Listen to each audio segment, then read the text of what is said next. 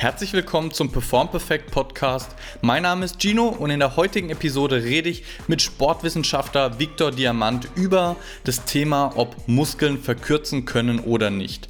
In diesem Zusammenhang auch, ob das denn etwas Negatives ist oder vielleicht sogar etwas Positives, was deine Leistungsfähigkeit in deinem Sport verbessert.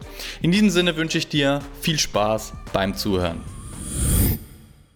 Hey Viktor, freut mich sehr, dass wir es endlich mal geschafft haben. Es ist schon eine Weile her, dass wir miteinander gesprochen haben, zumindest in diesem Format. Wie geht's dir? Ja, mir geht's soweit so gut. Ne? Ähm, danke, dass ich hier sein darf erstmal. Sehr, sehr Hat ein bisschen gedauert. Bei mir ist ja privat auch noch ein bisschen was passiert. Ähm, mein ja. Kind ist auf die Welt gekommen, die kleine Elisa, und deswegen ähm, hat sich das Ganze auch etwas verzögert. Ja. Und, ähm, Gut Ding will Weile haben, ne? Genau, wie bei dir ja auch. Es sind viele Projekte, die so nebenbei laufen und ähm, ja. ja. jetzt mit kleiner Verzögerung äh, sitzen wir hier. Naja, umso schöner, dass es trotzdem geklappt hat. Wir Richtig. wollten heute ja über das Thema Muskelverkürzung sprechen, was ja sehr präsent ist. Richtig. Jeder glaub, das ist unserer Lieblingsthemen, oder? Genau. Jeder gefühlt sagt, ah, Gino, meine Oberschenkelrückseite ist so verkürzt.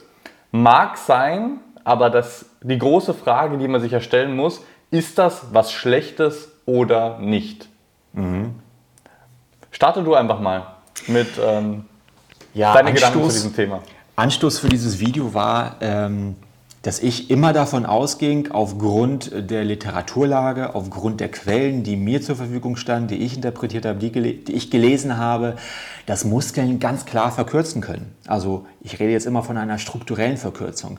Und ähm, so wie du bin ich ja auch recht präsent in sozialen Medien, mache Videos, schreibe Artikel, äh, poste irgendwas auf Instagram und so weiter, beantworte Kommentare. Und ähm, da ist es mir einfach im passiert, ist mal vorgekommen, dass dann Leute glaubten, mich korrigieren zu müssen. Nee, Muskeln können gar nicht strukturell verkürzen und haben dann so dieses Verkürzen in Klammern gesetzt. Das ist nicht korrekt, dass du das so sagst. Und deshalb ähm, fühlte ich mich... Ähm, genötigt schon fast, muss man sagen, das mal klarzustellen, also die Leute einfach ein bisschen aufzuklären, weil da einfach viel zu viele Unwahrheiten über dieses Thema ähm, verbreitet werden. Da werden dann irgendwelche Sachen zitiert, Kommentare oder Interviews im Internet, ähm, wo dann irgendwelche äh, Orthopäden oder ich weiß gar nicht, was die wirklich machen, dann behaupten, nee, wenn, wenn man anästhesiert ist, dann kann man den Fuß bis zum Kopf bringen. Also es ist gar keine strukturelle Verkürzung, wie man daraus erkennen kann. Und äh, das ist nur eine neuronale äh, starke Verspannung durch diese Neuron. Das ist immer so die Argumentation.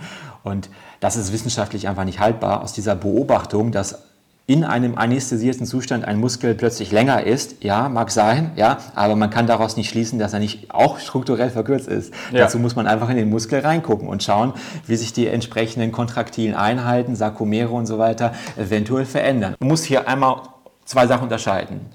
Einmal, ja, Muskeln können verkürzen, definitiv. Beim Menschen und bei Tierexperimenten wurde es nachgewiesen. Zuerst natürlich bei Tierexperimenten. Es ist viel leichter, ein, äh, ein Tier im Nachhinein umzubringen und dann den Muskel zu häuten und dann die einzelnen Sarkomere zu zählen, als, als das jetzt bei Menschen zu tun. Ist ja logisch. Aber es gibt mittlerweile auch schon seit äh, über 20 Jahren Belege dafür, dass es auch beim Menschen nicht nur Hinweise, sondern Belege für eine strukturelle Veränderung der Muskulatur in Antwort auf bestimmte ähm, Haltungen gibt, ja? wie ja. zum Beispiel Immobilisation bei einem Gipsverband oder ähm, strukturelle Veränderungen bei Sportlern, wie zum Beispiel Radsportlern. Du hattest gerade, wir hatten eingangs kurz darüber geredet, dass der Oberschenkel mehr Kraft entwickeln kann, wenn er eine bestimmte Länge hat. Aber es gibt auch da strukturelle ähm, also Veränderungen, die die Wirbelsäule erfährt aufgrund der dauerhaften Haltung, die ein Radsportler, ein Profi mehrere Stunden am Tag, mehrere Tage in der Woche hat. Und es gibt auch entsprechende Belege dafür, dass ähm, die Wadenmuskulatur bei Frauen, die gelegentlich, habituell hohe Schuhe mit Absätzen tragen, dass die Muskeln sich dann auch verändern. Das heißt, es braucht nicht diese, diese mehrwöchige Ruhigstellung eines Gelenks ähm, über, keine Ahnung, vier Wochen in einer angenäherten Gipsposition, damit sich ein Muskel strukturell anpasst, was eingangs, ich glaube, äh, die erste Studie dazu war von Williams in Goldspink 1971, die das so so bewiesen hat. Aber beim Menschen sind wir mittlerweile sogar noch ein Stück weiter. Es reicht auch aus, dass Annäherung im Gelenk von Ursprung und Ansatz über, über nur Stunden und das habituell wiederholt über längere ja. Zeiträume ausreichen, um diese strukturellen Adaptationen, also Sarkomerverkürzung, zu bewirken. Ja. Und ähm, was jetzt wiederum noch nicht belegt ist, da muss man ganz klar unterscheiden, reicht den Training aus, um einen Muskel länger zu machen. Das heißt, wir reden da über diese zwei Sachen. Strukturelle Verkürzung erstmal prinzipiell möglich, ja, auch beim Menschen. Aber reicht es aus, wenn wir jetzt ähm, 30 Sekunden oder 60 Sekunden dehnen, um den Muskel länger zu machen? Und das wurde nicht bewiesen. Also ja. da äh, ist die Wissenschaft uns noch eine Antwort schuldig, Belege schuldig und ähm, zumindest auch da wieder die äh, Erkenntnisse aus den Tierexperimenten. Da gibt es eine sehr interessante Studie, ich weiß nicht mehr genau aus welchem Jahr die war, aber auch da wurden Mäuse wieder immobilisiert in Gipsgelenk, äh, in, in Gipsschienen und ähm, das wurde allerdings nicht den ganzen Tag über mehrere Wochen gemacht, sondern ähm, die haben danach auch ein Dehntraining gemacht. Das heißt, die wurden mehrere Stunden immobilisiert. Ich weiß nicht, ich glaube zwölf Stunden oder so oder, oder 16 Stunden. Und dann wurden die, ähm, ich glaube, kein Dehntraining wurde so richtig gemacht, sondern denen wurde erlaubt, sich danach wieder frei zu mhm. bewegen. Und dann wurde geschaut, wie lange sie sich frei bewegen dürften, ähm, damit diese, Strukt, äh, damit diese äh, Immobilisation wieder aufgehoben wird. Ja. Und da hat man herausgefunden, dass mindestens 30 Minuten notwendig sind. Ja. Das heißt, wir müssten uns, wenn man das wieder auf Menschen bezieht, mindestens 30 Minuten dehnen, wenn wir eine verkürzte Hüftbeugerposition vom 8 Stunden langen Sitzen täglich wieder aufheben wollen. Und nicht nur 60 Sekunden. Aber dazu gibt es keine Studien. Das ist jetzt einfach nur so, äh, ja, ein Schritt weiter gedacht. Ja, das ist ja schon mal ein sehr, sehr ausführlicher und guter Einstieg in, ja, in dieses Thema. So viel, so viel zum Einstieg. Warum ich das gemacht habe und äh, ähm, was so die aktuelle Datenlage eventuell auch ist. Ja. Das Schwierige in Bezug auf den Mensch ist halt, du, du hast jetzt gerade von den Ratten gesprochen, die dann zwölf Stunden zum Beispiel immobilisiert wurden. Die Sache ist aber ja bei uns, selbst wenn man einen Bürojob hat, man sitzt nie acht Stunden komplett am Stück, sondern man hat immer kleine Mikrobewegungen. Man weiß ja nicht, ob das schon reicht an Aktivität. Und dieses zwischenzeitliche Aufstehen zum Drucker laufen, ob das vielleicht schon ausreicht, um diese Verkürzung tatsächlich nicht stattfinden zu lassen, beziehungsweise die, den Aufwand geringer werden zu lassen. Wenn man zwischenzeitlich aufstehen kann, dann sind es nicht 30 Minuten, die man sich dann mobilisieren muss, sondern vielleicht nur 10. Das weiß man jetzt nicht ganz genau. Richtig. Äh, und in Bezug auf die äh, strukturelle, morphologische Veränderung der Muskellänge, da habe ich ein paar Sachen drüber gelesen, dass exzentrisches Krafttraining, wovon du ja ein Fan bist, ich natürlich auch, tatsächlich dazu führen kann, ist jetzt noch nicht ähm, mit, mit großen Populationen belegt, aber es gibt definitiv Hinweise darauf, dass das dadurch funktionieren kann. Und ich denke, dass ein ganz wichtiger Punkt einfach ist, auf den wir eingehen sollten, ist das jetzt prinzipiell was Schlechtes? Ich meine, der Körper macht das ja, äh, der ist ja super effizient, er passt sich an deine Umwelt, an deine Rahmenbedingungen an und er macht es, damit du besser in dem wirst, was du den ganzen Tag machst. Für einen. Radsportler, wenn es ihm nur darum geht, der beste Radsportler zu sein, ganz egal, was für Nebeneffekte das hat, dann ist es keine schlechte Geschichte für ihn. Man muss Richtig. nur wissen, dass das langfristig Folgen haben kann und vermutlich wird. Aber wenn es nur um Leistung geht, dann mach einfach das, in dem du besser werden möchtest, sehr, sehr, sehr oft. Du zahlst halt immer einen Preis. Das sind die benannten Opportunitätskosten. Jeder mit einer kaufmännischen Ausbildung oder BWL-Studium weiß, wovon jetzt hier die Rede ist. Ja.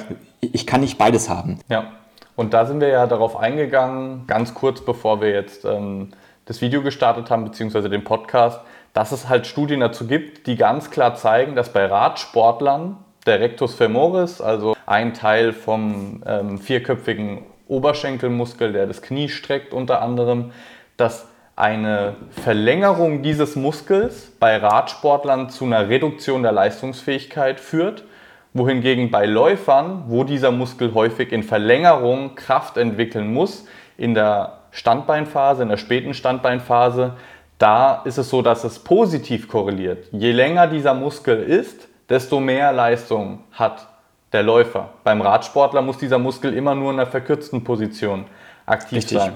Und das, das Ganze halt zu verstehen, muss man letztendlich das Kraft-Leistungsdiagramm oder das Kraftlängendiagramm, ja. besser gesagt, eines Muskels kennen, was ja auch schon seit Ewigkeiten ähm, bekannt ist, äh, von Hill damals in den 50er Jahren ähm, gezeigt, dass ein Muskel einfach in der, in der mittleren Länge, da wo die Aktin- und Myosin-Filamente einfach die meisten Querbrücken miteinander bilden können, weil an diesen Verbindungsstellen, wo jetzt meine Finger sich berühren, da entsteht Kraft. Nicht ja. in den Zwischenräumen hier jetzt, sondern da, wo diese Filamente, Aktin und Myosin, sich verbinden. Und wenn ich jetzt hier den Muskel auseinanderziehe, dann habe ich jetzt vielleicht ähm, passive Elemente, elastische Elemente, wie das Titinfilament, ja. wie die Kapsel, wie äh, die Faszie, die jetzt immer mehr auf Spannung kommt, die quasi passive Kraft erzeugen kann, aber halt nicht mehr aktiv. Und ähm, diese Studien haben halt gezeigt, diese Untersuchungen haben gezeigt, dass die Kraft ähm, Parameter sich im mittleren Bereich maximieren. Und ähm, jeder kennt das auch aus dem Alltag. Ähm, das ist das Phänomen, dass man vom Stuhl, wo jetzt der Quadrizeps, ich sag mal jetzt eine mittlere Arbeitslänge hat, einfach leichter aufstehen kann als aus der tiefen Hocke. Das ist jedem bewusst. Das ist einfach ja. so dieser Real-Life-Check. Ja, da wo der Quadrizeps, äh, der Po-Muskel, alle Muskeln quasi in einer, in einer längeren Arbeitslänge sich befinden, die speziell jetzt für die Kniestreckung ähm, notwendig sind, da kommt man einfach etwas schwerer hoch und das, äh, dieser, dieses maximale Drehmoment ist halt in der mittleren Arbeitslänge realisierbar. Und was du jetzt äh, in der Studie, diese Studie von Herzog et al. von 1991, die du angesprochen hast, die, die Drehmomente, die, die Kraftentwicklungsmomente von Radsportlern und äh, Läufern miteinander verglichen hat, die besagt ja im Grunde nur, oder die lässt sich so interpretieren, dass ähm, Radsportler, die mit einer gebeugten Hüfte ihre Performance erbringen, über viele Stunden pro Einheit und mehrere Tage in der Woche, dass der Rectus femoris, der über zwei Gelenke geht, übers Kniegelenk und übers Hüftgelenk, dadurch, dass die Hüfte permanent stark gebeugt ist, weil ein Radsportler ist dann halt äh, sehr stark über seinem Lenker gebeugt, äh, damit er aerodynamische Vorteile hat, der passt sich halt entsprechend an, ja. damit seine Sarkomere in dieser Arbeitsposition möglichst viel Kraft entwickeln können. Möglichst viel Kraft entfalten kann. Also ja. simple as that. Ich denke, dass noch ein ganz wichtiger Punkt ist, den wir unbedingt noch ansprechen sollten, wäre, dass man nicht klar differenzieren kann zwischen, okay, das sind jetzt strukturelle Verkürzungen der Sarkomere, also die kleinsten Elemente in, in einem Muskel drin, sondern dass es immer ein Zusammenspiel aus neurologischen Anpassungen ist und strukturellen Veränderungen. Ja. Weil, weil du hast ja vorhin diese Ärzte erwähnt, die gesagt haben, im, in der Anästhesie kann man das Bein ein bisschen in den Kopf bringen. Und das ist tatsächlich auch so, aber es funktioniert immer beides zusammen. Also wenn, wenn dein Muskel in einem verkürzten Zustand immer Kraft entwickeln muss, dann wird auch dein Nervensystem diese Länge des Muskels als sicher und, und angenehm ein, einstellen und dementsprechend auch die Schutzreaktion darauf anpassen. Also wenn der Muskel dann in Länge gebracht wird, dann hält das Nervensystem schneller dagegen, ganz egal, was jetzt die tatsächliche Länge vom Muskel, also von den einzelnen Einheiten ist, sondern das Nervensystem sagt früher, stopp, ich, ich kenne diesen Bewegungsspielraum nicht, in den du gerade reingehen möchtest, ich gebe mal schon mal früher ein bisschen Spannung dagegen, wohingegen bei einem Läufer, der immer Kraft in dieser längeren Position entwickelt, da sagt das Nervensystem, hey, ich, ich kenne das, ich mache das stundenlang am Tag, ist gar kein Problem. Ich kann etwas lockerer lassen. Ich fühle mich sicherer in dieser Position. Richtig. Ich glaube, das ist ganz wichtig zu verstehen, dass diese, dass diese Adaptationen Hand in Hand gehen. Und dass wenn man sich verschiedene Adaptationen anschaut, egal ob es die Ausdauerleistungsfähigkeit ist oder die ähm, Kraft, die man erbringen kann, im Krafttraining oder halt aber auch die Beweglichkeit, die man demonstrieren kann, Flexibilität, Mobilität, was man immer jetzt auch ähm, betrachtet, dass diese Adaptationen lustigerweise oder interessanterweise, muss man faszinierenderweise sagen kann, in zwei Stadien fast immer ablaufen. Zumindest jetzt bei den drei Beispielen, wenn man bei den drei Beispielen bleibt. Ja. Zuerst hat man immer die neurologischen immer. Anpassungsprozesse. Ja. Das heißt, wenn ich anfange zu trainieren, wächst der Muskel strukturell noch nicht. Wenn ich jetzt als Anfänger anfange, zum ersten Mal eine Handel anzugucken, dann muss ich die 15 Mal angucken, natürlich nicht nur angucken, sondern auch bewegen, damit der Muskel anfängt strukturell stärker, also sich entsprechend anzupassen, ähm, zu hypertrophieren, unter anderem, aber auch ganz viele andere Anpassungsprozesse laufen da im Hintergrund. Ja. Zuerst ökonomisiert sich allerdings die Software, die neurologischen Prozesse, die daran beteiligt sind. Das heißt, ich rekrutiere mehr Muskelfasern zeitgleich und meine Kraft steigt über die neurologischen, neuronalen Anpassungsprozesse. Beim Beweglichkeitstraining haben wir das auch ich glaube, das muss man jetzt nicht länger, äh, länger totreden. Also bei der Beweglichkeit haben wir auch zuerst die neuronale Komponente, die Beweglichkeit erweiternd wirkt und danach die strukturelle. Das heißt, wenn ich zum Beispiel Stress habe, angespannt bin, verspannt ja. sich die Muskulatur. Das ist jetzt einfach ein Beispiel aus dem Alltag, ja. ähm, das, äh, was jeder, wo jeder einen Bezug zu hat, verspannt sich die Muskulatur. Wir haben aber nicht gleich strukturelle Veränderungen. Wenn ich ja. zum Beispiel, keine Ahnung, äh, nicht jeden Tag so ein stressiges Meeting habe, dann passiert das vielleicht nur einmal im Monat und das reicht nicht aus, um eine strukturelle Veränderung, eine, ja. eine bleibende strukturelle Veränderung zu bewirken. Wenn wir allerdings einen Status haben, der über längere Zeit wirkt, dann muss auch verstanden werden, dass einer neuronalen ähm, Situation, einer neuronalen Anpassung. Gesamtlage ja. immer nach ein paar Wochen bereits eine strukturelle Veränderung folgen wird. Ja. Die wichtigste Frage ist eigentlich, die du dir als Trainierender stellen solltest, als Sportler. Ist das jetzt förderlich für mich und für meine Gesundheit langfristig, dass diese neuronalen Anpassungen stattfinden und dann gegebenenfalls die strukturellen oder nicht?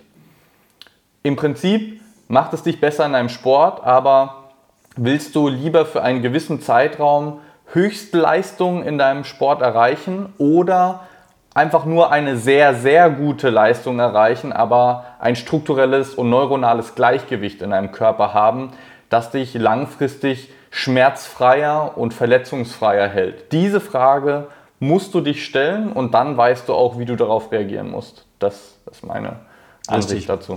Und das ist, auch, ähm, das ist auch ein ganz wichtiger Teil, den wir da erfüllen müssen in diesem Edukationsprozess, den du gerade benannt hast, dass wir den Leuten ganz klar das sagen welchen Preis sie dafür ja. zu zahlen haben, ja. wenn sie einen Spagat erlernen wollen, wenn sie einen Handstand erlernen wollen. Das ist einfach mit Kosten verbunden. Sie, sie sind zwar besser im Spagat, sind aber weniger gut, wenn sie einen Spagat können, in einem Powerlifting-Squat. Ja. Das geht einfach Hand in Hand. Ich kann nicht gleichzeitig gut im Marathon sein und äh, 100 Meter Sprint äh, Weltrekord laufen. Das ja. geht halt einfach nicht. Ja. Ich muss mich für bestimmte Sachen entscheiden. Ich kann halt nur entweder ein leichtes Handy haben, das klein ist, mit einem kleinen Display, oder ich kann halt ein Tablet haben. Ja? ich muss mich entscheiden, dass in keine Hosentasche passt. Ja. Und so ähnlich ist es auch mit den, mit den ähm, Prozessen, die wir im Körper anstoßen wollen. Ja? Ich ja. kann entweder einen dicken Muskel haben, das ist ja augenscheinlich, oder ich kann einen dünnen, schlanken Muskel haben. Beides gleichzeitig geht nicht. Ja, ja. Sehr gutes Stichwort, äh, Viktor. Ich denke, wir konnten sehr vielen Sportlern und Sportlerinnen jetzt auch die Augen ein bisschen öffnen für dieses Thema. Ich danke dir sehr für deinen Input und für deine Zeit. Hat mir sehr Spaß gemacht. Ähm, ich freue mich auf das Feedback. Also, wenn du gerade das Video schaust und dir so denkst, oh, das war jetzt richtig gut, das wusste ich jetzt nicht und das hilft mir jetzt weiter, dann lass uns das unbedingt in den Kommentaren wissen. Dann wissen wir auch, dass, dass dieses Thema wirklich relevant für, für dich war. Und dann können wir in Zukunft vielleicht auch andere Videos machen in, in gewissen Bereichen, die, die euch alle interessieren. Schreibt uns die unbedingt in die Kommentare rein. Ansonsten ja. Gebe ich immer meinen Gästen die Möglichkeit am Ende zu sagen, ähm, du hast ja vorhin schon angesprochen, dass du auch unterwegs bist auf Social Media und so, wo man dich finden kann, sowohl im Funkfit als auch auf Social Media. Sag einfach mal kurz. Ja, also Funkfit Personal Training auf YouTube, ähm, Victor Diamant auf äh, Instagram und ansonsten ähm, blogge ich auch ein bisschen was auf meiner Homepage. Äh, über Facebook teile ich die ganzen Artikel meistens. Äh, Funkfit entspricht auch ähm, als Facebook-Page auffindbar. Und ähm, ansonsten, falls sich der ein oder andere für die eine oder andere wissenschaftliche Quelle interessiert, ich nehme an, Gino verlinkt auch, wo auch immer das hier gerade ausgestrahlt wird, ja. ob jetzt als Podcast oder als YouTube-Video. Ja. Unten äh, in der Beschreibung den Link zum Blog, wo ich äh, viele der Inhalte, die ich jetzt hier genannt habe, für den einen oder anderen, der da gerne etwas tiefer einsteigen will, kann dann entsprechend nochmal nachlesen. Mache ich. Und in Köln wenn sie zu dir ins Personal Training kommen. Ah ja, natürlich, ja klar. Wer bei mir ins Personal Training kommen will, kommt zu mir in, in Köln vorbei. Ich habe da mein eigenes Studio, mein eigenes Gym, wo ich ähm, 1 zu 1 Personal Training gebe. Die meisten Leute, die von außerhalb kommen, ähm, buchen dann unsere 360 Grad Bewegungsanalyse, dauert 90 Minuten, in der wir dann einmal so ein großes Screening durchführen und dann ähm, kann man dann auch ähm, gerade jetzt zu Corona-Zeiten mega in Online-Training weiterführen.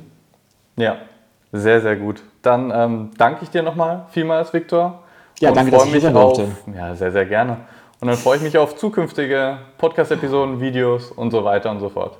Ja, ich mich auch. Danke, Dino. Vielen Dank fürs Zuhören von dieser Episode des Perform Perfect Podcasts. Ich hoffe sehr, dass sie dir gefallen hat und du einiges Neues dazulernen konntest.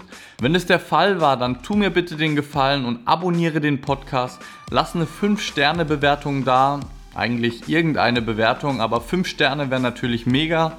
Und teil diese Episode mit deinen Sportler-Freundinnen und Freunden, damit auch sie was davon lernen können. Wenn du noch Bock auf mehr richtig guten Input für Sportler im Bereich Prävention, Leistungsoptimierung und Rehabilitation hast, dann schau gerne auf YouTube, Instagram und Facebook unter Perform Perfect vorbei oder auf der Webseite unter performperfect.de.